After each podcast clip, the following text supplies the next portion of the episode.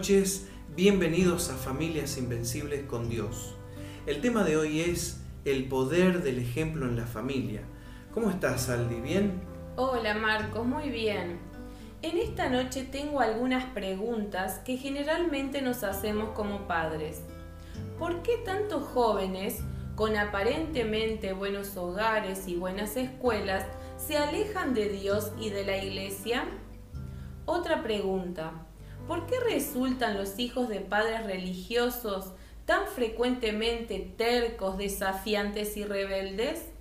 ¿Es más poderoso un sermón o un buen ejemplo? Gracias, Aldana. Muy buenas preguntas para reflexionar con aquellos padres que nos están escuchando. Sin duda, el amor es la base de toda educación, pero esto no siempre es suficiente porque para poder educar de la mejor manera es necesario ser ejemplo como padres. No hay manera más eficaz de educar a sus hijos que convirtiéndose en modelos ejemplares a seguir. Por ejemplo, si se les pide a los hijos que realicen tareas que ni los mismos padres llevan a cabo, ellos comenzarán a dudar de su veracidad como figura de autoridad. Bien, el texto de esta noche se encuentra en Mateo 23, versículos 2 y 3. En la cátedra de Moisés se sientan los escribas y los fariseos. Así que todo lo que os digan que guardéis, guardadlo y hacedlo, mas no hagáis conforme a sus obras, porque dicen y no hacen. Muy buen texto. Por eso los padres deben vivir en integridad. Es el mejor regalo que pueden dar a los hijos. Este ejemplo quedará en su memoria siempre y Dios lo puede usar para bien. Ahora, cuando la vida cotidiana no muestra integridad, los hijos observan esto y aprenden una doble cara y desprecian los valores espirituales de los que dicen pero no hacen. Por eso es tan importante ser congruentes como padres.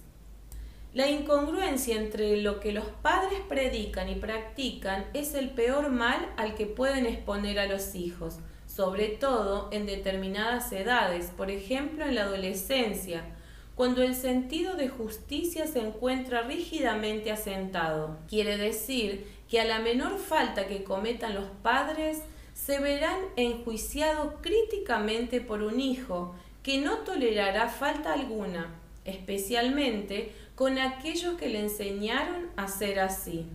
Así es, la importancia del ejemplo de los padres hará que los hijos puedan corregir conductas inapropiadas, puesto que para ellos lo que más vale es el ejemplo y no las palabras, que no van respaldadas de coherencia. Los hijos aprenden a comer viendo a sus padres, aprenden a hablar oyendo a sus padres. Montor en la página 97 nos dice, al niño que se le enseña por qué no debe engañar y después ve a sus padres actuar honestamente, es muy difícil que considere la posibilidad de engañar o defraudar, ni aún en la escuela. Elena de Huay en el libro Conducción del Niño, página 455, dice que los hijos deben ver en la vida de sus padres una estabilidad que esté de acuerdo con su fe. Los padres que aman sinceramente a Dios pueden dejar a sus hijos un preciosísimo legado.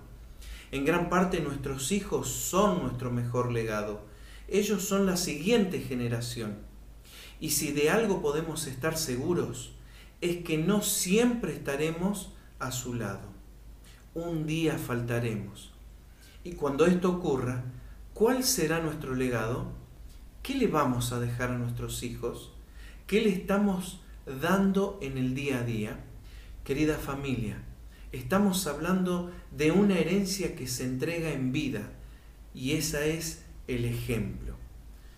Queridos padres, estamos orando por sus hijos. Estamos orando por nuestros hijos. Esta es una batalla de todos los días. Pidámosle a Dios que podamos dar un buen ejemplo a nuestros hijos. Será hasta mañana cuando nos encontremos para hablar de familias invencibles con Dios.